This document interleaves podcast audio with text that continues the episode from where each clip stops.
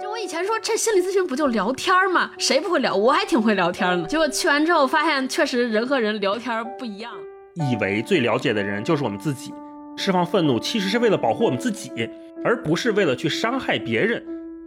特别著名的心理学家卡尔荣格，他曾经说过一句话，他说：“人们会想尽办法，各种荒谬的办法来避免面对自己的灵魂。”但是他同时又说：“只有直面灵魂的人才会觉醒。”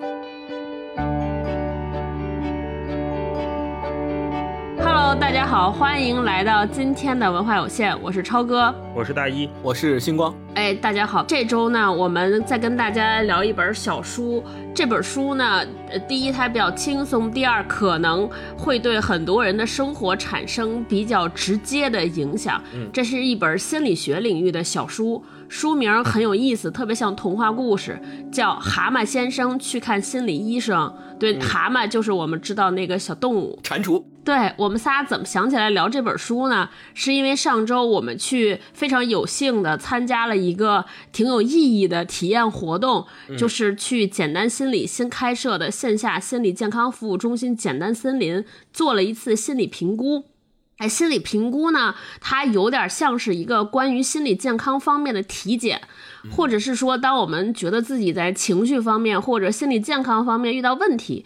但是又不确定自己到底是怎么了，我们就可以通过这个评估做一个简单的初步诊断。说大家不要担心，我们三个倒不是有什么问题，我们三个就是做体检去了，体验一下。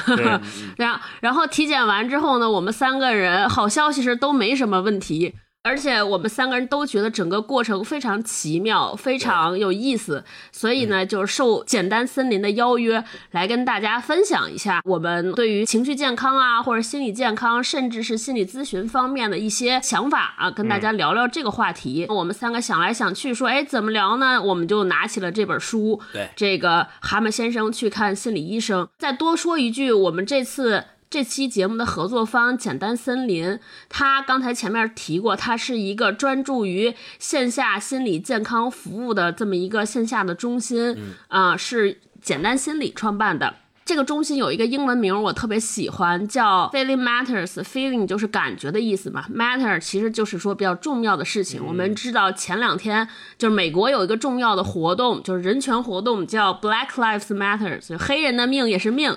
这个 feeling matters 就让我们觉得说，我们自己的感受、感觉也是一件非常重要的事情，我们要重视它。对，感觉也是事儿。对，对，感受也是事儿。大家不要觉得说这忍忍就过去了啊，对，很重要。所以呢，我们去简单森林，整个我们三个体验也是感觉到自己的这种情绪感觉被非常充分的照顾，嗯，被人非常重要的安慰和安抚，特别舒服。就具体的我们后边再说。然后我们就开始聊聊这本书。这本书特别简单，我先给大家介绍一下，这本书是一本来自英国的畅销书，在英国畅销了二十多年，嗯，被誉为英国国民级的心理咨询入门书。正好我们仨也是因为这次体验的契机，就对心理咨询这个事儿产生了特别大的好奇，嗯，所以商量来商量去，说我们先拿这个入门书读一读，我们我们仨自己先入入门，学习一下，了解一下，嗯，然后读完之后确实感觉受益颇深。对，那先让大老师给大家介绍介绍这本书讲了个啥故事，它怎么就能成国民级的入门书了呢？对，它怎么就也是事儿了呢？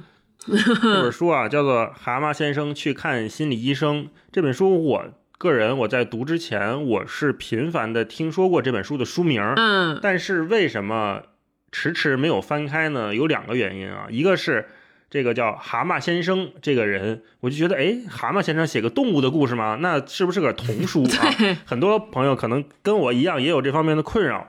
的确，这本书里面的所有的角色都是动物。蛤蟆呀，獾呀，像刚才超哥介绍的这些，他的朋友们啊，还有咨询师苍鹭，也都是水边、海边的禽类啊，或者是动物。呃，但是这本书虽然它是动物角色，它写的可不光光是一个简单的童话故事啊，他只是说利用了这些角色，表现出来了蛤蟆先生这个主角，他从一向的开朗。欢欢乐的这么一个人，慢慢的变成了一个干啥啥都不开心、郁郁寡欢的这么一个人。然后他就在朋友的建议下去看心理医生。他这个心理医生就是一个叫苍鹭的一个鸟。那这个里面其实这些动物角色它只是一个名字，所以这本书这个蛤蟆先生他并不是一个简单的儿童读物。当然，你说小朋友看他越年轻看，我觉得是越好的，就是他能更好的理解他自己和世界的关系。而且他这里面写的很多的情绪都是我们非常基础的情绪，他写到的很多的心理学的理论也都深入浅出，不像是我们什么。经常在机场看到的什么 FBI 读心术啊，十条教你看懂对方心思的小技巧，都不是这样的，而是说他真的是我们从蛤蟆先生的视角，他是怎么产生困扰的？那他产生困扰的表现是什么啊？那他跟朋友身边朋友是怎么倾诉的？朋友是怎么建议他的？那他去做心理咨询，他是怎么跟心理咨询师聊天的？这是一个最关键的过程，就是整本书它一共有十六章。那分别记录了十次蛤蟆先生去跟这个苍鹭这个心理咨询师他去沟通的过程，所以大部分的内容你看到的是蛤蟆跟苍鹭的对话，他们两个之间你就能完整的体验到一次专业的心理咨询双方的沟通是什么样子的啊。对于我来说，我以前是从来没有做过类似的这种体验的，所以我是完全陌生。那看了这本书之后，我了解了说，哦，原来心理咨询是这样，原来它可以帮我们。找到缓解、疏解很多这样类似的问题啊。那第二个这本书一个很关键的就是“心理医生”这个词。我为什么也是迟迟没有翻开，也是因为这个，因为我一直觉得我没什么心理问题。对，我像我们小时候可能觉得你这这人可能得有很大的问题才去看心理医生。如果这人去看心理咨询了，去看心理医生了，可能像父辈那样的人说：“哎，那那人好像心里有病，他他去看心理医生去了啊，是一特别大的事儿。”但是。随着我们现在科学的进步，或者是大家观念的提升，我们开始知道哦，情绪就像超哥强前面讲的，情绪也是个事儿啊。那现在当代人，我们面对的压力，我们身边的这些复杂的关系，可能比上一代人越越来越多，越来越复杂，然后给我们造成的困扰也会指数级的增加。在这种情况下，我们人还是人啊，那我们产生这些情绪怎么办呢？所以每个人，我觉得如果有机会的话，去做一次类似的心理体检或者心理咨询，是挺有必要的，是挺挺关键的一个事情。所以就这两个名字结合在一起，我发现哦，蛤蟆先生去看心理医生真的是一个很值得大家看一看的书啊，打破了我一直以来对这个名字的偏见。然后另外还有一个。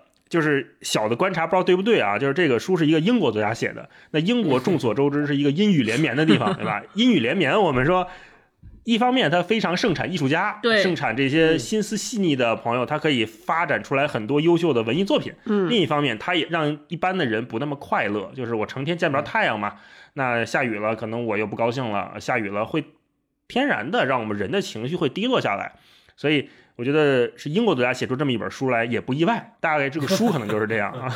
嗯嗯，大一说起那阴雨连绵，我就想起那个四川重庆的人也是天天见不着太阳，但是他们是怎么快乐起来的呢？靠两样东西，靠火锅和麻将。所以英国人如果也爱吃火锅、打麻将，可能就不会这么不快乐了。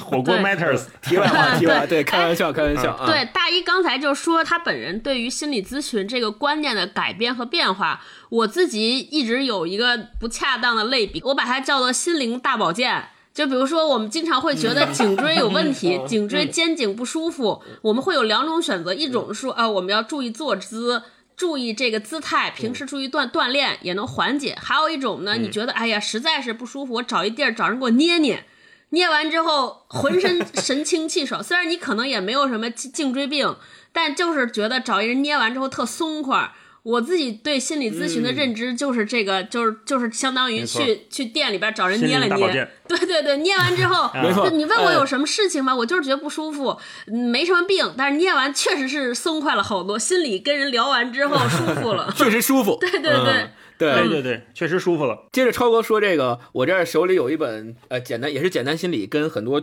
权威的机构和媒体一起出的《二零二零大众心理健康洞察报告》。我在看这个报告的时候，有一个刚才你们俩说的数据可以证明这个观点，就是呃简单心理调查了二零一六年和二零二零年对三种观念的变化。比如说，有一种观念是一个人有心理问题，是因为他自己太脆弱。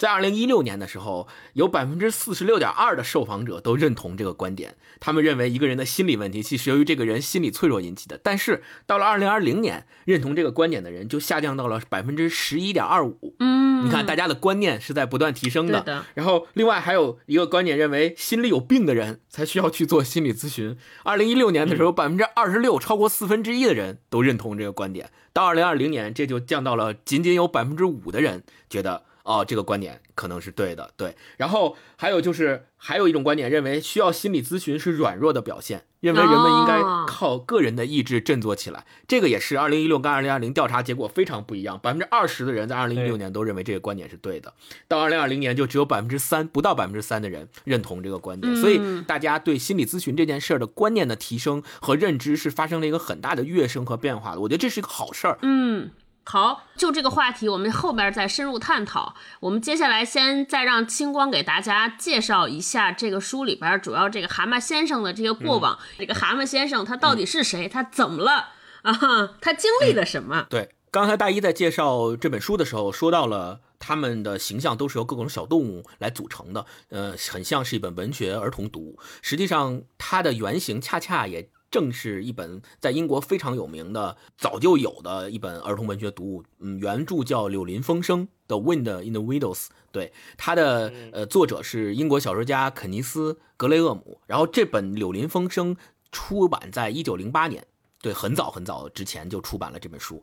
那呃，格雷厄姆他为什么要写这本书呢？最开始的时候是为了给他的儿子讲睡前故事，哦所以他自己编了关于蛤蟆先生。在历险的过程当中，遇见了他的朋友獾啊、鼹鼠啊、河鼠啊啊这些朋友这样的一个过程。特别让人感到悲伤的是，他这个书的故事取材和脱胎于他给他的儿子讲的睡前故事，但是他的儿子是一个本身有比较严重的生理疾病的小孩，但是格雷厄姆和他的妻子对他这个孩子一直有非常大的期待，并且投入了非常大的心血，包括给他专门给他的孩子去讲这个睡前故事等等的这些。但是特别遗憾的是，二十岁的时候，他儿子就是因为实在是没有办法，嗯，继续正常的生活和工作，然后就提前离开了世界，就是也是卧轨这种方式，对，就还挺可惜的。后来格雷厄姆也一生没有再写过任何一部文学作品，就是他这一生就写过这一部《柳林风声》，就本身还是挺悲伤的一个故事。对，然后另外，嗯、我就要介绍一下，重点介绍一下《柳林风声》里面涉及到的这些呃动物。首先，第一个就是咱们的主人公蛤蟆。那我们知道，蛤蟆先生在《柳林风声》的故事里面经历了几次非常重要的事件，比如他本身是一个嗯。你可以理解为不缺钱的富二代，哦 特别喜欢炫耀，然后特别喜欢大庄园嗯，新特别喜欢新鲜事物。对他爸爸给他留下了一些遗产和一个大庄园，叫蛤蟆庄园。然后他本身因为特别喜欢那个新鲜的事物，所以看到了汽车之后，就疯狂的爱上了汽车，并且为此不惜偷了别人的汽车，因此被判入狱二十年。但是呢，入狱的过程当中，他就装扮成了一个洗衣服的老妇人的形象，然后通过坐火车的方式又逃脱了坐监牢的这个呃命运，然后又回到了河岸镇。他回来之后发现他的家被占据了，然后又一起夺回了这么他的一个家，就是参与了这个战斗。所以整个的过程塑造出了蛤蟆先生是一个什么样的形象呢？大家认为从象征意义上看，他就是代表了一个坏小子的人格形象。嗯然后在他种种的历险的经历过过程当中，通过朋友的帮助，通过他去睁眼看这个世界，经历的种种挫折等等，就像是经历了一个心理咨询和心理评估的过程，慢慢慢慢的把他的消极因素和积极因素放在一起。成为了一个心智渐渐成熟的成人的形象，它是这么一个象征意义。然后，呃，包括鼹鼠啊、河鼠啊，还有獾啊，它们各自都在这个故事里面有各自的象征意义。我们在接下来对这本书的探讨过程当中，还可以渐渐的去深入的去挖掘和探讨它们各自的意义。嗯对。好呗，我们每个人就开始分享几段吧，进行分享。觉得在书里边哪些故事特别有感触？刚才大老师不是说经常在读书的过程中看到自己的故事，跟大家分享分享啊、哪些让你想到了自己？嗯嗯嗯那我我先开始啊，就是刚才前面说嘛，十六章节，看这些章节的名字，我们也能大概了解到它是怎么一个循序渐进的过程。我觉得这个可以先跟大家再简单的说一下啊，它这十六章嗯，其中有十次，十章是蛤蟆先生和心理咨询师他们在沟通啊，那他这个沟通是怎么一步一步往深入了走的？他大概是第一章叫整个人都不太好，那就是蛤蟆先生发现了自己的问题。第二章叫挚友前来相助，这一章就是说也符合我们很多人一般的求助的方式吧，就是我心情不好，那我约朋友来聊一聊，对吧？但是我觉得这书里面也有一句很重要的话，就是有些帮助是朋友们无法提供给你的。嗯嗯这也是一个非常重要的心理学上的观点，就是我们需要寻求专业的帮助。然后就是到了第三章初见咨询师，第四章抑郁的原因，第五章成长的预言，然后是探索童年、愤怒的表现、意外访客、秘密协议、午餐聚会、蛤蟆先生的选择、说出人生故事、人生坐标与心理游戏、赢了游戏输了自己。然后就是最后一次面谈，最后一章叫道别与新生。嗯，就从这一个过程，我们大概能看出来，哦，蛤蟆先生他是怎么发现问题，然后经历这一切，然后最终解决问题的。其中有一段就是在愤怒的表现这里面，我是看到了，我就频频的在点头啊，就是因为别看星光描述的在柳林风声前情提要里面是一个坏小子，但是他经过了一系列事件之后，他抑郁了之后，他发现他自己是一个不会生气的人。对，这个事情其实我也是有困扰的，就是我在日常的生活里面，我也很少勃然大怒，或者说去跟谁生气。嗯那往往遇到这种情绪的时候，我好像慢慢的就把自己这些情绪就消化掉了。我我看到蛤蟆这块儿，我也困惑了，我跟他一起在困惑，为什么我不会生气啊？他说嗯，蛤蟆感到困惑了。首先，他之前并没有在想愤怒的事儿；其次，他发现在任何时候都很难承认自己感到愤怒。他总觉得，如果别人知道他生气了，他就会受到惩罚。结果就是他吞下了怒火，却化成了内疚。嗯可苍鹭为什么突然讨论起这个话题来呢？提到愤怒，蛤蟆就感到非常焦虑，想要转移话题。可苍鹭偏偏注视着他，等着他回答。蛤蟆别无选择，只能硬着头皮聊下去。说实话，我不确定我上次感到愤怒是什么时候。现在想起来，如果有，次数也屈指可数，感觉没必要这样，那不是我的行事风格。他摆出了一个抚慰性的微笑，然后苍鹭说了：“苍鹭说，好吧，我想你会发现，真的去思考一下问题，对你会有帮助。毕竟你也同意，愤怒是我们与生俱来的基本情感之一。这么想吧，蛤蟆，小时候你在生气时都发生了什么事情呢？”蛤蟆思考着这个问题，脑海中出现了他的父亲，高大威严，令人生畏。父亲身后的阴影里，似乎站着他的祖父和外祖父，他们品性诚实，言行端正，他们的面貌就是最高道德标准的化身。蛤蟆感到他们的影响已经主宰了他的人生，正如他们的肖像挂满了蛤蟆庄园的图书馆一样。当我回想起早年的日子，我想起的总是我父母的愤怒，而不是我自己的。总有人对我指手画脚，父亲经常在我表现不好的时候冲我发怒。我看到这一段的时候，虽然也没有跟我的经历完全类似吧，但是我能非常好的理解到说蛤蟆为什么有这样的困扰。然后在这个心理咨询的过程当中，苍鹭也在跟他讲说，那这是我们的基本情感，你应该怎么去处理它。后面他又提出了一系列的解决办法，就是在这次做心理评估的时候，因为我之前也没有做过任何这方面的评估和测试和咨询，所以我发现它最重要的就是让你不断的讲述自己。让你自己了解自己。当你把这些东西说出来了之后，有的时候自己就明白了。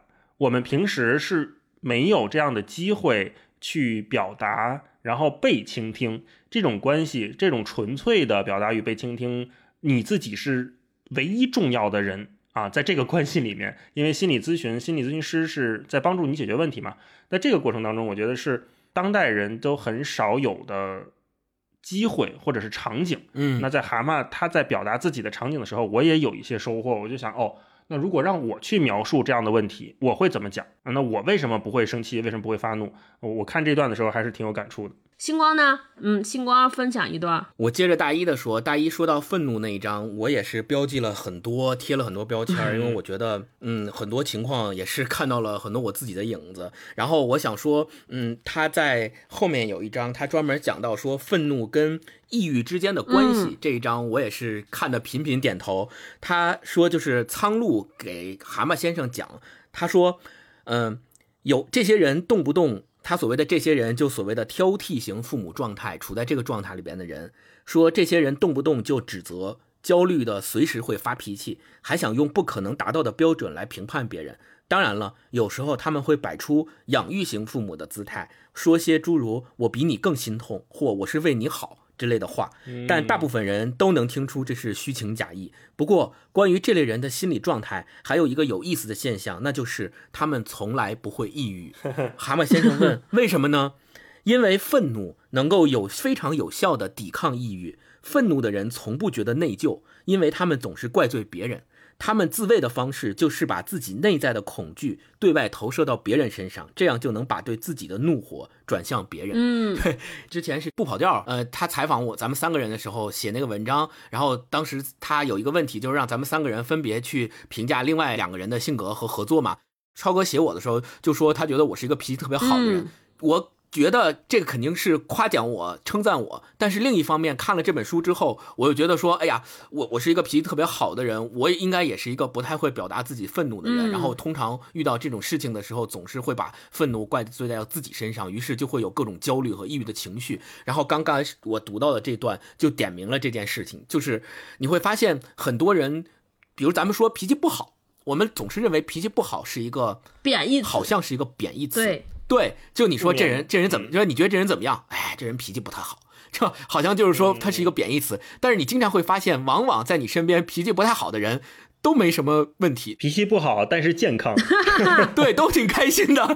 就是他有时候。经常会为一些小事儿，你觉得干嘛何必呢？没必要发这么大火吧？哎，但人发完火之后人就健康了。你不发火，你就憋心里，你就把自己憋伤了，就容易有这种问题。所以他在这里面就特别鲜明的点出了这件事儿，让我觉得哦，好像是这么回事儿，是这么个道理。再联系起自身就不会愤怒这件事儿来说，嗯。我觉得《借着星光》这个书啊特别重要。蛤蟆先生这个书里面，他刚开始写的是他跟他父母的关系，包括跟欢，其实也是一个大长辈，有点像那种叔叔大伯这样的关系啊。那对，就在我们日常的生活里面，就包括我们平时跟父母相处的时候，可能有时候也会遇到这样的问题。他后面也提到了，那个苍鹭咨询师就跟他说说，是因为你被两个仁慈的独裁者给俘虏了，他们完全掌控了你，同时又对你加倍关心。这时候你会有什么样的感受呢？蛤蟆说：“可能我对他们的感受会很复杂。”对，咨询师说：“正是这样，而这就是你小时候所体验到的。这样仁慈的独裁者，也就是你的父母，显然占了上风，而你又完全依赖着他们。你怎么能对他们生气呢？何况你还爱着他们。”蛤蟆一动不动，沉思后说道：“的确像是个两难处境。不过我的愤怒真遇到了我的父母绝对权利，会发生什么呢？在我看来，只存在一种可能的答案，是什么呢？就是你得学习如何不带攻击性的发火。”这个我就标下来了，我们都要学习如何不带攻击性的发火。后面这个咨询师他举了一个例子，就是说一个煤气罐，它的压力越来越大，最后它会怎么办，对吧？那它会怎么样？如果压力越来越大，它肯定会炸。那炸了之后，肯定就是一个非常悲惨的结果。但是他也举了一个例子，说儿童如何释放愤怒，最强和最弱，它有一个区间。哎，对，呃，从对我们从最弱来看的话，它是一个从退缩开始。然后逐渐变强是什么呢？是厌烦、拖延、郁闷、任性、怄气、撒泼，再到最强的叛逆，就是所有的这些行为策略，实际上都是从我们童年发展而来的防御机制，而用来保护我们免于受到危害。就是你要知道，我们这些负面情绪的释放，我们去释放愤怒，其实是为了保护我们自己，而不是为了去伤害别人。这一个关系倒转过来之后，你会发现。你其实应该有很多的正当性去表达自己的负面情绪啊。那后来他又说，当成年人怄气、撒泼、郁闷或者厌烦的时候，我们会想他们究竟是行为不当，还是无意识或无法控制的重演童年的行为模式。看到这一段的时候，我突然理解了，说哦，原来处理这种愤怒和负面情绪的时候，我们不只有一种选择。我在很冷静的时候，我会想说，哦，那如果下面我遇到一个六十分的负面情绪，我可能会采取一个拖延的形形式啊去处理这个。那如果我遇到一个九十分的负面情绪，我可能真的要去撒个泼，或者我只遇到一个五分的愤怒情绪，我可能自己的烦一烦、厌烦一下、拖延一下就过去了，是不是可以有这样不同的选择给到自己？当我那个应激反应一上一下上来之后。我稍微退一步想想，哦，我现在在干嘛？我现在情绪到底有几分？他这里面不也一直在问蛤蟆，你的那个情绪是几分几分嘛？嗯嗯，我也在会问一下自己，哦，现在我的这个负面程度到底有几分？我给自己打个分，然后我采取一个可能比较合适的疏解方式，我去把它缓解一下，是不是能好？对，超哥分享一下。我我分享一段，就蛤蟆有一个有两个特别好的朋友，鼹鼠和河鼠，其中有一个河鼠特别能干。然后他是这样的，他感觉到几乎没法做他自己，因为他总活在河鼠的影子里。要是他们去划船，河鼠总会说鼹鼠划的不对，比如拿桨的姿势错了。等把船停好了，河鼠又会检查绳缆，确保鼹鼠系对了绳子，还雷打不动的非要把绳子在柱子上再绕一圈。嗯问题是，河鼠还真的比鼹鼠能干。嗯，论划船，河鼠划得更好；论打绳结，河鼠会打更多的花样。而他也确实在照顾鼹鼠。可即便拥有了河鼠这般的友谊和善意，鼹鼠还是不满意。他宁愿河鼠不要总这么能干，能允许他用自己的方式去尝试，哪怕做错了也没关系。就这是整个故事的开篇，就就是因为鼹鼠在和河鼠的关系中感到了非常压压抑、非常束缚，所以他想去找蛤蟆聊一聊。他觉得蛤蟆是一个能让他轻松愉快的人，结果去了发现蛤蟆比他还糟，蛤蟆整个人彻底颓掉。对，然后也展开了整个故事。呃，所以。对，嗯前面这是个小引子，我就就这段时候让我想到了好多我们自己面对的亲密关系。比如说，我经常会听到一些，呃，比如最简单的是亲子关系，一个妈妈说：“你看我为他好，我怕他这，我怕他那。”还有好多最后没能走下去的情侣关系或者夫妻关系，你会听到其中有一方说：“说我为他做了那么多，对吧？要么，呃，要么是我为了让他更好，我做了，我替他做了什么什么。还有一种是我怕他出了什么问题，我自己替他做了什么什么。他为什么不领情？他怎么还这样？殊不知，我看上这个就有启发，就殊不不知这个人家本身就根本不在乎是不是能更好，人家就想做回自己。就想自己做决定，就是那种为别人好。我想为你做很多事情，其实会给其他人带来负担，甚至是束缚。那这个事情也提醒我，因为我自己，我自己是个妈妈，你就会在看到很多亲子关系中，很多母亲或者很多家长由不住，他害怕孩子摔倒，害怕孩子受伤害。呃，要提前做一些预防措施。后来我会发现，说我们做的这些替他人做的很多事情，其实是剥夺了别人犯错误的权利。剥夺犯错误的权利，最后其实是你剥夺了别人从呃错误当中学习，从特错误当中吸取教训、经验和成长的一次次的机会。所以其实是武断的，是不对的啊。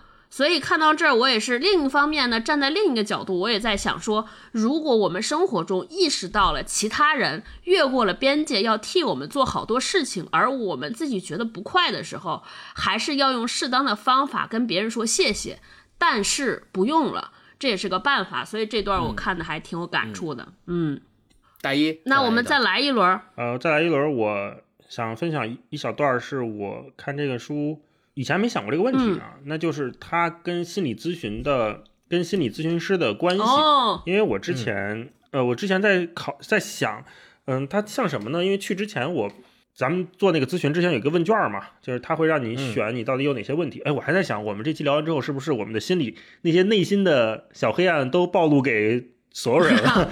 呃，会被人分析。他有好多选项，我选了一个，然后我在想，那我去了之后，我跟他是怎么处啊？我跟心理咨询师到底是啥、啥关系？怎么个权利关系？是老师给学生上课，还是说大夫给病人看病呃、医生给病人看病啊？或者是 嗯长辈给晚辈聊天儿，还是传授经验说朋友、对，还是说朋友之间互相安慰，给你宽心我完全不知道。对，给你宽心，陪你唠嗑儿，陪你聊聊天儿啊！我完全不知道是应该以什么样的姿态进入这种关系。然后我看了这个书啊，他这个就是蛤蟆有一次聊着聊着跟这个心理咨询师急眼了啊，他说这么久以来，蛤蟆头一次感到愤怒。听着，他提高了嗓门儿：“你不能这么做！你说你是咨询师，我为了咨询来到这里，我居然坐在这儿等着我你跟我说些什么？可你说的居然是说我的钱还不管用，到底还要我再做什么才行得通？这是个非常好的问题，我来回答你。”心理咨询师回应道。心理咨询向来是一个自发的过程，心理咨询师和来访者双方都得出于自愿，这就意味着，只有当你是为自己，而不是为取悦朋友们才想咨询的时候，我们才能真正合作。如果我们约定要合作，就需要你一个合同。咨询结束时，我会把收据寄给你。你看，这并不是钱的问题，为咨询负责的只能是你，而不是任何人。嗯嗯蛤蟆的脑子急速运转，虽然没有完全理解这一番话的意味，但是他意识到一件事儿，他得为自己的咨询担起责任来。可他又不是咨询师，同时咨询师用了“合作”一词，这意味着咨询中不管发生什么，蛤蟆都是主动的参与者。所有这些要求和他原先打算坐等受教的态度相去甚远。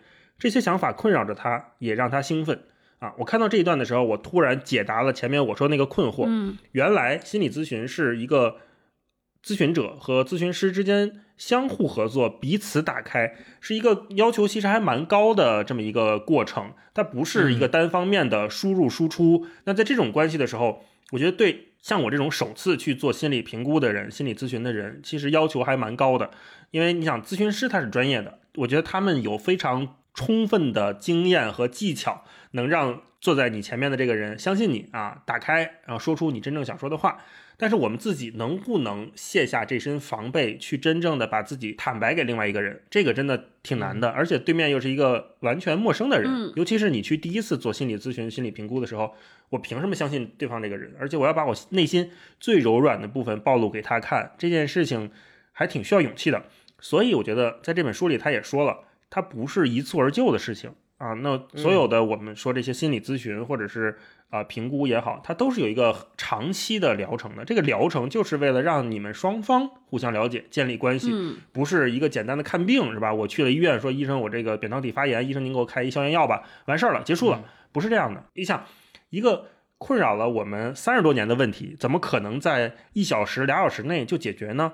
这很难。就甚至说你这困扰了你。小半辈子的困扰，他可能通过十次都不能更好的解决。我觉得这也是我们要对心理评估和心理咨询一个非常，呃，要摆正认知的这么一个状态吧。但是你说它是不是有有效？我觉得它也是非常有效的。就是你聊完了之后，你真的能通过这次对话表达认识自己。嗯嗯，没错。我接着大一的说，嗯，我自己去参与这次心理评估之前呢，我也以前没有接触过。然后我去测试，也是跟大一的那个流程是一样的。去了之后，先做了一套题，看看你有没有心理上的一些问题，比如说，呃。焦虑啊、抑郁呀，或者是有自杀倾向啊等等的，做了题之后会给你一个结果，咨询师会跟你沟通说你在这个题上面的表现是呃很正常的，没有什么问题。但是呢，紧接着他会坐下来，他说跟我聊一下。当时我其实心里跟蛤蟆先生呢一开始去的心态是一样的，就是你看我来找你，那我肯定坐下来，我希望是你能给我一些答案，或者是你能告诉我我该怎么样去做，因为我把他当成你是医生嘛，对吧？我是病人，那我。可能有点毛病，或我不知道我的毛病在哪儿，你告诉我毛病在哪儿，然后怎么改，我就去做就好了。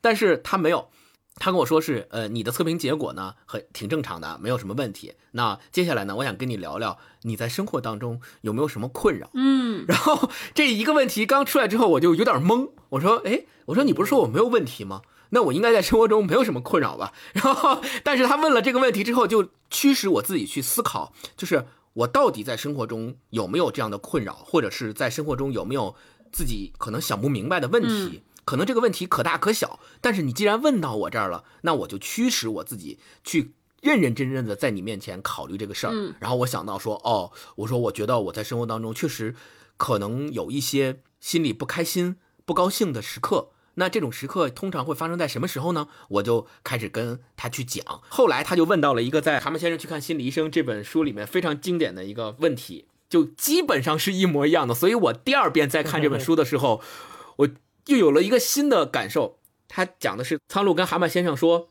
我相信你准备好了，我们现在开始。”蛤蟆，你的童年里谁对你影响最大？嗯，蛤蟆回答：“这很容易回答，当然是我母亲和父亲，间接的还有祖父祖母。”然后。苍鹭问了一个问题，也是咨询师第二个问我的问题。他说：“我们先谈谈你的父母吧，你的父亲是怎样的一个人？”然后，因为你知道，嗯，跟朋友之间的聊天啊，还有包括心里不开心了，跟朋友之间沟通倾诉等等的这些，我想，我其实是想寻求支持或安慰的，但是从来没有一个人像这次参加评估一样，会去郑重其事的问我说。你谈谈，你觉得你的父亲是一个什么样的人？你谈谈你的母亲是一个什么样的人？然后一下子，你知道，就像是打开了我的话匣子，我就开始讲述说，我心目中从小到大，我的爸爸和我的妈妈给我留下了什么样的印象？他们在工作中、在生活中、在与我的相处中是一个什么样的人？于是我就开始讲这些事情，然后心理咨询师就在对面安安静静的听着。在这个过程当中，他没有任何的评判，他不会说啊，你父母这块做错了，他们不应该这样做，他没有这样说过，他也没有说你做的不对，你做错了，他只是安安静静的听我讲我的故事，然后在这个过程当中引导我继续下去，或者说引导我转换方向。或者引导我从另外一个角度去思考这个问题，他从来没有炸着，所以在整个的讲述的过程中，我都是处于一个非常非常心情平和、舒畅。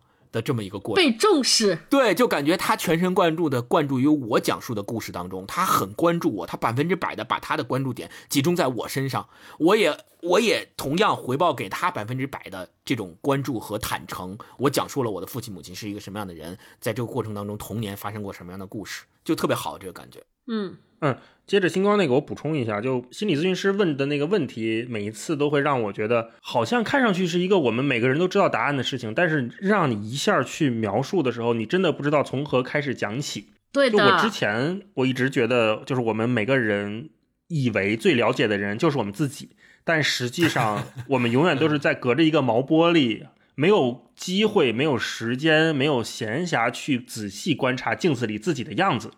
当这个问题抛在你面前的时候，你不得不去仔细的看这个高清镜子里面的自己，到底你的这一个眉毛是往哪边偏的啊？你的鼻子是什么样子的？你的嘴是什么样子的？你的表情是什么样子的？就像我们现在三个人面对着这个摄摄像机镜头是吧？面对这个电脑，我们看到自己，其实你很少仔细的去观察自己。那嗯，只有说我们真正的认真的去思考。回答这样的问题的时候，你才发现哦，我原来把自己打开了，原来生命中这个东西对我这么重要，我竟然会频繁的提到这个东西，这个人对我影响如此之大。我在给心理咨询师描述这些我的经历的时候，我会经常提到这个人他做的这件事情，原来事情是这样的，这个原来对我来说特别重要。我以前只是觉得，嗯，他可能比较重要，嗯，可是当你真的去把这些东西一股脑的讲出来的时候。你才能看清楚自己真正的样子，而且这个样子当然不是说一次你就能看清，你是慢慢慢慢的，一点一点的，像开地图一样，把自己的那个磨砂的部分都打掉啊，你能看到一个越来越清晰的自己。这个对我们去认清自己非常关键。嗯，我觉得他是给了你提供一个非常好的环境和沟通的方式，让你能够在他面前敞开心扉，很好的去引导你，慢慢慢慢的从一个轮廓渐渐的清晰你自己的一个样子，以及是什么样的原因和因素和故事让你变成了现在这个样子。而且很多时候，像大一说的，你可能根本就没有意识到，要么你就是逃避。要么你就是处于一个不知道的境况之下，在这种环境下，你知道了，并且把它完完整整的叙述出来，你意识到了，终于意识到了潜藏在自己内心深处的那个人，或者是那个那些故事是什么。超哥哦，我本来其实也想分享大老师分享那一段来着，对他分享过，我就不念了。我接着往下说一下，我为什么想分享这一段的原因。就这个故事其实本来是有一个背景，就是鼹鼠因为自己过得不愉快，跟他的好朋友河鼠闹了点别扭，想去找活泼的蛤蟆先生倾诉一下心事，结果发现蛤蟆先生比他还糟糕。然后大家会发现蛤蟆先生。确实状况非常严重，呃，他呃闭门不出，呃，无法做任何事情，所以几个朋友商量说怎么办？呃，然后他们在报纸上看到了一则心理咨询的广告，就说，哎，要不要让蛤蟆先生试试这个，是不是有用？大家连劝带这个威逼利诱，让蛤蟆先生来到这里。蛤蟆预设的是说，我我有病，我朋友让我来的，我朋友肯定跟你讲过我发生了什么事儿，呃，我有什么不愉快？行，你坐在这儿，直接给我说解药吧。我听你跟我讲完，我就照着你的干就完了。结果并没有发生，两个人静静静大眼瞪小眼 看了半天，对，然后就发生了大老师说那句对话。急眼了，对，这让我想到了我生活中好多的呃情形，一个就是比如说我们自己呃会问说，哎，我什么时候需要进行这种心理咨询、心理干预，或者我以什么样的状况或者我以什么样的期待去进行。就前面大老师讲了很多，说当我们觉得心里不舒服，或者有一些情绪，呃，甚至是说我想有一些自我发现和自我成长、自我探索，我们可以去求助心理咨询师。第二个方，我想说的是，我们现在会遇到，因为工作压力确实也比较大，我们会经常发现自己身边有很很多的朋友，甚至有亲人。所有人都发现他不对劲，我们所有人都觉得他可能是需要一些专业的帮助，但是我们自己确实由于能力有限，因为我们不是一个专业的倾听者，我们不没法给他施以援手，那就想劝他去接受这个专业的治疗。那什么样的话术会比较合理？嗯，我们首先能做的是，我们先倾听，不能跟他说说你这认知不对，你这个陈旧观念错误，你先不能够炸着他。另一个方面，如果实在觉得他有问题，可以先从比较小的，比如说让他打个电话，让他一个人和在线上进行一个简单的聊天儿。如果这个这个也做不到的话，那可以家人或者朋友自己去代替他，先去跟咨询师聊一聊，说，哎，我怎么了？我有一个什么情况？对，因为确实是有一些情绪障碍比较严重的朋友，可能会出现一些，比如说自残啊，伤害自己或者伤害别人的，对。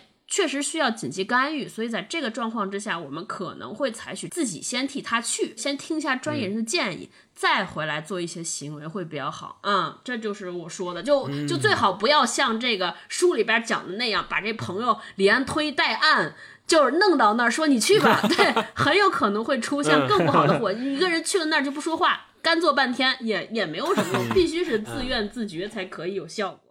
参与进去，对，嗯嗯，我看这个书里面还有一个体验，就是心理咨询师从来不批判、不评判，也不给你定性，这件事情就让人卸下了包袱吧。包括你看蛤蟆先生，他也很多问题会问苍鹭，说我这样做到底对不对？但是往往苍鹭都不会给出任何答案的。我觉得心理咨询就是他也肯定不是万能的，不像我们很多时候看很多。呃，文艺作品，什么心理学的电影什么的，给这人啪一催眠啊，这个人醒来就干起了另外一个事儿。我觉得这种呢，在我们日常生活中不太可能发生啊。在这种心理咨询，我觉得也不太可能，大概率不会发生。但是在我这次做这次体验的时候，我觉得他有一个东西有宽慰到我，就是说我有时候会问他，我说，呃，这个事情发生是不是因为这个原因？我有时候会自己去剖析自己。嗯，咨询师会跟我说说，不同流派它有不同的。考虑问题的角度，那有些流派可能会认为你这个原因是这个原因造成的，就像你说的一样。我觉得这个就让我对这次心理咨询有一些比较放下了一点心，我觉得就稍微踏实一点。因为我们现在太容易在这种社交媒体、什么短视频上面看到很多很多这样耸人听闻的标题，你的孩子问出这三个问题他就毁了，对啊，这十句话千万不要跟对方说。什么亲密关系里面十件永远不要做的事情？对，就是所有的东西都非常的绝对啊，都好像只是唯一的答案。但是我们看了这个书之后，我们知道说心理咨询或者这些心理方面的问题，它永远不存在唯一的答案。它所有给你得出的结论，给你提供的建议，它都只是这个流派在某些情况下的一种解释。我们一定要把这个前提搞清楚，它不是万能的，不是说你吃了阿莫西林，你这个白细胞就一定会会会怎么样，你的消炎一定能好，它不是一个完全一等一的科学，就那么科学的关系，它还是有一些我们现在研究不到、触达不到的地方，它只能告诉你说有这样的可能性，最终做什么样的决定，最终做什么样的改变，这个是这个去咨询的人，就是这个蛤蟆，或者说是我们自己需要去承担和负责的东西，对，自愿自发的。对，它是一个合作的关系，你千万不要把自己完全依赖在某一次咨询、某一个咨询师身上，把这个东西完全寄托在对方身上，那个姿态也是有有问题的，不太对的。没错，我经常也看很多类似的这种报道，或者是说有的困扰，有心理咨询师的困扰，也有去咨询者的困扰，就是咨询者很容易跟咨询师产生感情。对的。嗯，就是因为你在一个私密的环境下，对这种依赖非常容易产生，就是你很容易你把自己完全交给了对方，然后你觉得对方是这个世界上最理解你的人。在蛤蟆先生去看心理医生的这个书里面，我觉得我们也能更好的正视他，不要把自己完全的交给任何人啊，你要为自己的这种决定和自己的未来的人生负责啊。对，好，接着大一的那个说，我觉得特别好的一点就是，呃，还有一段我想跟大家分享的，就是。他在第十三章的时候，他讲到一开头他就讲到说，能像讲故事那样向苍鹭叙述自己的过往，对蛤蟆的影响比他愿意承认的更大。将自己的经历告诉别人，而不会因此被嘲笑或排斥，是多么大的慰藉。无论好坏，这就是蛤蟆的人生。他既不是伟大的圣人，也并非十恶不赦的罪人，他就是他自己。最让蛤蟆高兴的是，苍鹭倾听的样子看起来是真的感兴趣。所以，这个我觉得就是在呃做心理评估的时候给我的感受。第一，他不会评判是对还是错；第二，我做出来的事情，我的想法，那就是代表了完完全全的完整的我，他就是我自己。你看，如果你自己去想一件事情的时候，你很可能会受到各种因素的影响，说，哎，他们怎么想我，在他们眼里我会是一个什么样的人？但是在心理评估的那个环境里。完全没有，在这种情况下，我觉得你才能够面对一个百分之百真实的自己。嗯，这个是最重要的，在心理评估和心理咨询里。最后还想分享一段特别好的，就是在这本书里面，他讲说，蛤蟆，你已经走到了十字路口，没法再回头了，你要选哪条路？我不明白你的意思。蛤蟆说，你说的好像我得做什么选择似的，是吗？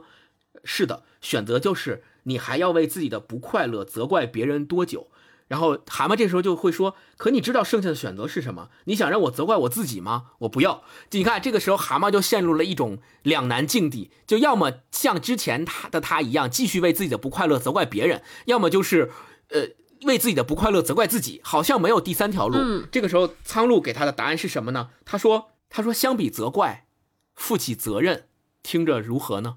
嗯，蛤蟆终于平静地说：“我不确定我是否懂你的意思。你是说我该为自己的行为负责吗？还包括你自己的情绪，这才是成年人会做的事情。嗯，毫无疑问，这很难。但相比于责怪别人，他还有真有个天大的好处。有什么好处？就是。”你能开始对此行动了。如果你为自己负责，就会认识到你对自己是有自主权的，因此你就知道自己有力量来改变处境。更重要的是，有力量改变你自己。然后紧接着就到了非常治愈我甚至感动的段落，就是蛤蟆问：“那我的父母呢？我能对他们做什么呢？要怎样做才能弥补我？啊，他们还健在吗？不在了，过世有段时间了。那么你能做的只有一件事，什么？”苍鹭回答。原谅他们，嗯，对，对，就是我觉得这个特别感动，因为我在做心理评估的时候，嗯，我记着我的心理咨询师。我在讲讲述完我的父亲是一个什么样的人，我的母亲是一个什么样的人，我小时候跟他们之间发生了什么样的故事，然后他认同我，并且告诉我说，其实每一个人在他人生之中后面发生的各种关系，比如说跟恋人的亲密关系、跟朋友的关系、跟师长、跟领导在工作中发生的各种关系的构建里，往往都是在重复自己跟原生家庭之间，尤其是跟父母之间的关系，很多时候都是在。重复昨天的故事，然后他首先告诉了我这个观点之后，他跟我说：“嗯，改变自己很难，呃，你想要改变父母更难。”嗯，他说：“但是你要知道，每一个每一对父母在他们的人生当中也都是第一次做父母，嗯，所以你要你要原谅他们，很多时候可能在你的童年中给你造成了一些所谓的伤害，或者是因为他们。”第一次做父母，并不知道应该用什么样更健康合理的方式去对待你的某种情绪或感情。对，就这个让我就特别治愈，并且就真的很感动。就是我觉得，就是好像我终于知道说啊，我成为今天的我是因为什么样的原因成为了今天的我，并且我知道我应该用什么样的态度去对待。也许我改变不了我的父母之后，我应该用什么样的态度去对待他们？嗯嗯。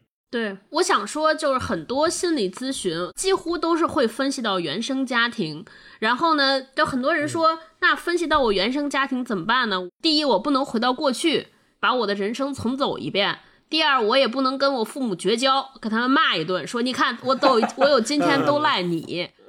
那我们是不是这个心理分析就没有用，或者说跟原生家庭是不是没有用？我自己是这么看的，当然可能不对，但是我自己是这么看的。就是我们呃，父母其实父母的形式对于孩子的影响，它更像是呃，我们的生父母也给我们遗传了生理的遗传基因嘛。我们长得像父母，我们的身高体型甚至智力都会来自于父母。那我们的情绪反应、我们的行为模式，甚至我们的三观也是被父母塑造的，这个是脱离不了的。没错。所以呢，我们剖析原生家庭，其实更多的是想找到说，哎，我这样行事。我这样思考，我这样做事情，到底我是在用什么模式、什么机能来应对这个世界。这其其实是个了解自己的过程。那了解好了之后，我觉得就可以了。我们要 move on，我们要向前走。你不能每天回去赖父母，说你看你就给我弄成这样，就赖你，这也不对啊。对。但是我觉得有一些，比如说非常恶劣的情况，确实是父母还在对自己的今天造成伤害的。我觉得确实可能要切割清楚关系。比如说我们经常看电视剧，说有很多有毒的家庭，比如说特别有名的那个电视剧，比如樊胜美的父母对他造成那么大的伤害，那是不是就要很好的进行切割？避免造成更深层次的，这可能就是专业的人会给给大家更好的建议。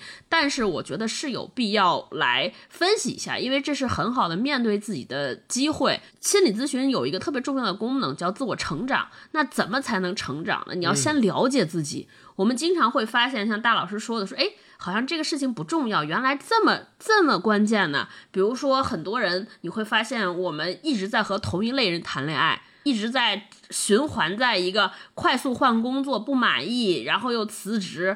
呃，当你静下来想一想，说，哎，观察一下，我是一直在用这种情情况做事情的时候，其实就是一个特别好的自我成长的机会。我们会发现，我们会想想，是的，是的，啊，我为什么是这样啊？我觉得是是挺好的，嗯嗯。超哥说这个有提醒到我，就是我觉得心理咨询或者了解这方面的知识，更有助于让我们认清。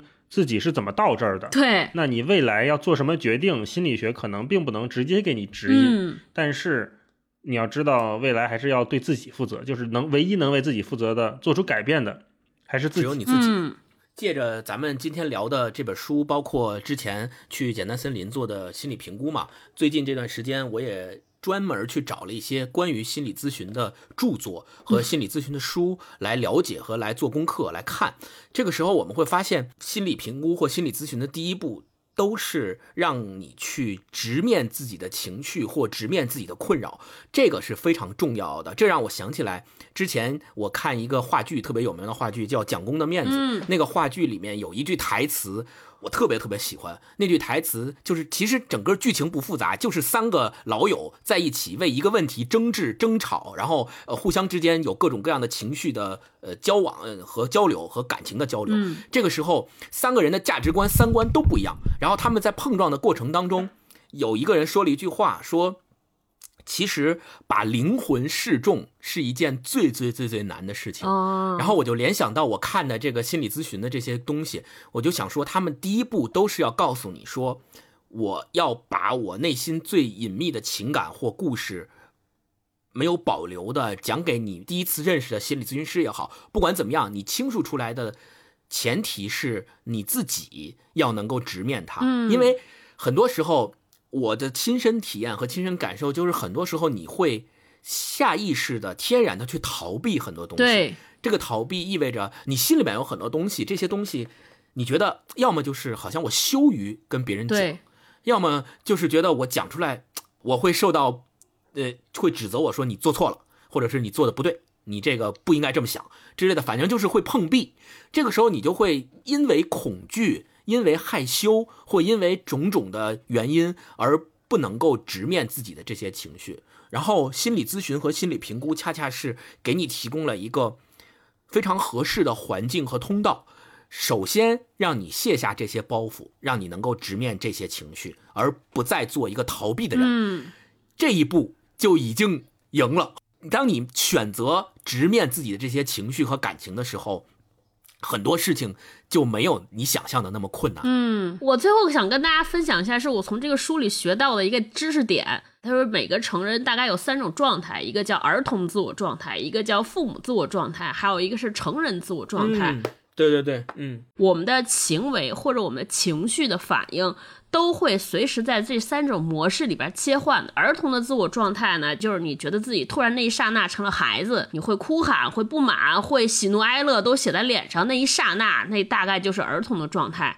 那父母的自我状态呢，会有两种，一种是你会变得很挑剔，嗯，会 challenge 别人这儿做的不好，那儿做的不好。另一种父母状态就是，哎呀，我为了你好啊，为了孩子好，然后做一些过多的妥协或者过多的给予和付出。对，那成人的自我状态呢？俗话讲就是我能比较理性，用智慧就事论事儿。来处理事情。那我们所有就听完，大家都觉得说成人这个状态是最理想的。我能不能我的人生只有成人这个状态？我超级理性，我对所有事情都能用最好的方式来去面对。但其实我看完这个书才发现这不存在的。就是儿童的自我状态也好，包括父母的自我状态，我们都知道它是不完美的、有问题的。但是我们没法消除。说我一个人都是永远都理性，那这个人大概率是病了，有问题。但我们能够 做到呢，就是当我发完脾气之后，我会突然觉察到说，哦，我刚才是儿童状态，我能有意识。我觉得这就是我看完这本书最大的收获。以前好像总会办总总被灌输说你要成为那个理性、克制、优秀，对吧？呃，然后照顾他人的人。那看完这本书，我会发现说，每个人内心中都有这些属于自己的这些角落。那这些角落不是需要通过心理咨询刨去的，而是说我要如何自觉自查，然后随时和自己这些各种面相相处和接受。我觉得这个，这是我看完这本书特别学到的东西。嗯，那好呗，那我们讲完之后，最后大家做一个总结吧。我们今天又看了书。我们又去实体验了一下，算是在心理咨询这个领域知行合一了一把。因为你们俩都是第一次做这个嘛，我是属于 就是复诊，对，所以我想我想知道，就是你们整个看完书之后和体验完这个之后，是不是对心理咨询或者心理健康和情绪健康这个事情有特别大的认知的变化？哎，我说一个很细节的体验啊，就是我在做那一个多小时的心理咨询、心理评估的时候，我。聊着聊着会不自主的就放松下来的深呼吸了，好像有三次到四次。就聊着聊着，我突然觉得自己卸下了某种东西，这个是一个非常直观的心理上的体验。然后另外也是，就是我之前也在节目里面跟大家聊过，就是我平时做噩梦嘛。就是做噩梦的所有的主题都是一个，就是考试不会。嗯，我以前还跟我妈聊过，我妈有时候也会做这样的梦。你像我妈这都毕了业多少年了，她还会做梦，梦见她即将要考试，什么高考什么的，什么书找不着了。我是永远要做梦，就是回到大学的时候，马上要考试了，大概还有三天，可能还有几天，我这书都找不着，我也完全不会。我觉得这可能是我长期困扰我的一个问题啊。呃，最早的时候刚开始做这种梦，就就很焦虑。醒来之后觉得哇，巨慌张。最近我发现还会做这个梦，做醒了之后我就有点烦。我说怎么又是这个 啊？我就心说做噩梦也行，但是您能不能给我换一主题，让我体验一下别的噩梦也好啊？可是也没有，还是这样的。但是特别奇妙的就是，我去问了那个心理咨询师，我说我有这个困扰。他说他首先跟我说，他觉得这个不算噩梦。当然，他也没有给我什么噩梦的定义啊，他觉得这可能还不算噩梦。然后他也跟我说说，就是每个人日常都有焦虑，那你日常生活里面的焦虑和不确定，在你的潜意识层面，在睡觉的时候会以做梦的这种方式呈现出来，他会帮你排解出来你的焦虑。哦，听到这个的时候，我突然会觉得说，哦，原来是我在做一个自我清理和清洁的环节，可能是这样。当然，他同时也跟我补充说：“那杨先生，你一定要注意，就是，呃，这个只是某一个流派会有这样的解释。嗯啊，我觉得这也是他告诉我，让我会比较相信他的一个原因，就是，呃，我知道他不是给你一个唯一答案。然后更神奇的就是，后来做完这个心理咨询之后，我再回家有一次做梦，在梦还是梦见会考试，但是那题我会做了。哇，真的？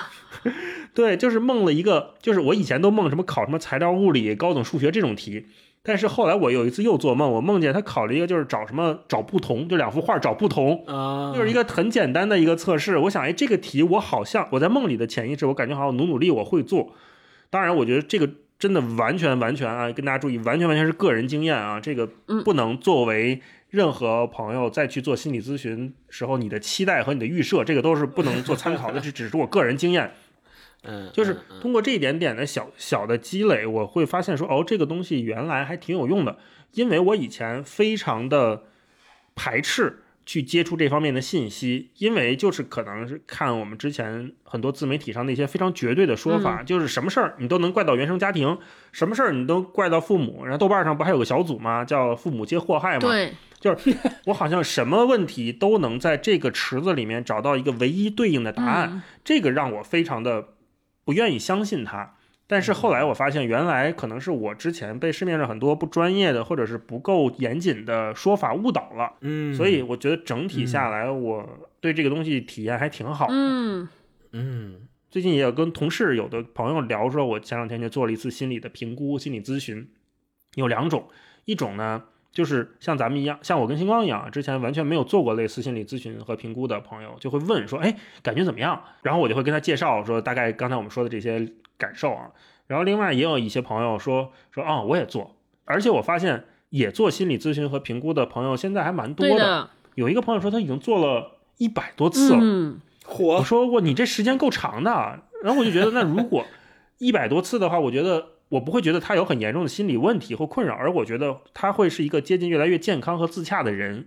我会用这种方式去评判他，跟我们之前聊的父母上一辈或者我们以前十年前、二十年前去看一个去做心理咨询、去看心理医生的人，对他们的印象是完全不同的。嗯，星光呢？嗯，我说两个也是比较细节的，我在做这次体验这次心理评估的点吧，就是在我在讲我父母是什么样子的人，以及我跟他们之间关系的构建的故事的时候，心理咨询师说，确实每一个人都会受原生家庭很多的影响，并且他在未来关系的构建当中，往往会重复这种关系的模式和构建。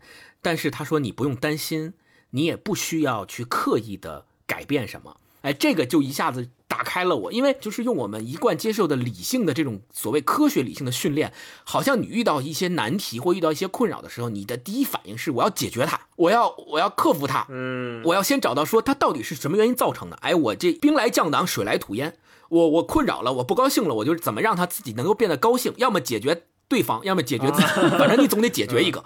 对，但是这次心理评估的时候，心理咨询师告诉我说，你不需要考虑这些。你首先知道，这本身就是你自己在人生的成长过程当中必经的感受和体验。嗯，你就体会它就好了。它给你带来快乐也好，给你带来痛苦也好，给你带来困扰也好，都是你人生成长中必经的一环。你就体会它就好了，没有必要说我一定要解决它，或者是它是个问题，不是。啊，我觉得这个就特别让我感觉到治愈，让我觉得特别舒服的一个细节。嗯超哥呢？啊、因为我跟他们俩不一样，我接受过非常长的心理咨询，可能就也是有一百多次吧。最密集的时候是一周要两次，因为我是一七年的时候有比较严重的抑郁症。超哥就还挺典型的，就是我们平时可能对一些朋友的误解，因为超哥是我们日常生活中觉得特别活泼、开朗、性格好，跟很多人都关系很好，有很多朋友的对这么一位角色。对，而且被很多人喜欢。你看，听友们一般留言都是啊我好爱超哥，就是性格也是非常让人喜欢的那种性格。嗯对，但是往往这样的朋友，他因为可能要表现出来很多日常的这种开心快乐，所以给自己的压力也是蛮大的。那超哥，你继续说。对，然后我我当时做了一年多的心理咨询之后，我学会了两个感受。第一个叫自我觉察，因为以前听说过自我觉察都是做瑜伽的时候说你，或者是冥想的时候，你就听有一个人跟你说、啊说你要感受你的呼吸，感受自己内心。我就说这怎么感受？比如说我能知道，就是我现在不高兴，我现在生气，我现在想哭，这就是我唯一能够感受。但是去心理咨询的时候，别人会问你说说，哎，比如你当下那个事情，你感到愤怒，你是在气他什么？如果再给你有一次机会，你可以和那个人 battle，你会跟他说什么？我说我可能会跟他骂脏话，那你想骂什么脏话？就是他其实一步步自我发掘，因为你没有自我之后，你完全对自己没有任何觉察之后，你其实做了很多自己伤害自己的事情，自己没有意识。所以你那个愤怒和攻击越积攒越多，越积攒越多，最后就像那个煤气罐一样就炸了。我就是这样的，因为现在的生活，比如说我们二十四小时在线，我们每天要跟人沟通，我们要不停的在接触外界信息，我们似乎都在应对别人，但是我们真的很少留给时间，留给自己，甚至留给自己也不知道。比如说，我们都觉得说我看个电影，吃个自己喜欢吃的东西。喝顿酒是不是就算留给时、留给时间来抚慰自己、照顾自己的？我是做完咨询之后才知道，这个更多的对自己好，其实是要静下来，你要看看自己，呃，往自己的内心走一走，说我为什么会生气？我气他哪儿？这些气是来自于哪儿，嗯我是会发生了什么，这是一种就所谓叫自我关照。呃然后第二就是纠正我一个错误认知，所谓叫什么叫走出舒适区。哦以前觉得我是不是在这个单位待的太安逸了，我换个工作挑战自我，叫走出舒适区。要持续进步。对，我觉啊得心理咨询才叫真的走出舒适区，因为你要不停的探究自己内心那种最难以面对的情绪，同时你要把自己应对的模式做出改变。你就想，我三十多年，我就是见到这种人就是讨厌，我就是烦他，我看这种人就想揍他，这是你。培养了三十多年的习惯，那心理咨询就是要帮你，你找出自己，你为什么跟这种人生气，然后帮你梳理一种办法，说我可能要和这些人用另一个面相或者另一个状态来看他。我觉得这个才叫真正的叫走出舒适区，就是把你自己本能的那些应激的下意识的状态，全部慢慢调节成有意识的状态，你对自己有觉察、有掌控的是是是状态。来面对这个世界，你才能成为一个所谓的成年人嘛。我觉得整个就是这个状态，其实坦白讲还是挺痛苦的，因为就是待在那个老地方，其实真的非常舒服。但舒服的结果就是你像我这种就舒服，但但是会会得病，所以要走出来还挺难。然后另外我学到一个知识就是专业。就我以前说这心理咨询不就聊天吗？谁不会聊？我还挺会聊天呢。结果去完之后发现，确实人和人聊天不一样。对，我说这这个这怎么能有人？就是我跟他第一次见面，能让我对我过去的所有的事情和盘托出，这是有什么魔法吗？经过了这个之后，我觉得我也不会随便给人进行劝解和开解。以前你觉得，我觉得我还特会给人劝，跟人说的就是叭叭说的一道一道。经历过专业的一对比之后，我说我不行，差太远了。我甚至都反思，我是不是跟别人聊天会对人家造成了二度的伤害？本来这个人 没事儿，跟我聊完之后病的严重了。对，刚才超哥说那段，就让我想起来，咱们都知道那个瑞典的特别著名的心理学家卡尔荣格，他曾经说过一句话，他说人们会想尽办法。各种荒谬的办法来避免面对自己的灵魂，嗯，但是他同时又说，只有直面灵魂的人才会觉醒。超哥刚才说的那个自我觉醒，在心理评估和心理咨询的过程当中，我觉得就是让我的体会也特别的深刻，真的是就当你只有直面自己的这些情绪，不管是好的、不好的、困扰的时候，你才能够有对自己的这种所谓的觉醒。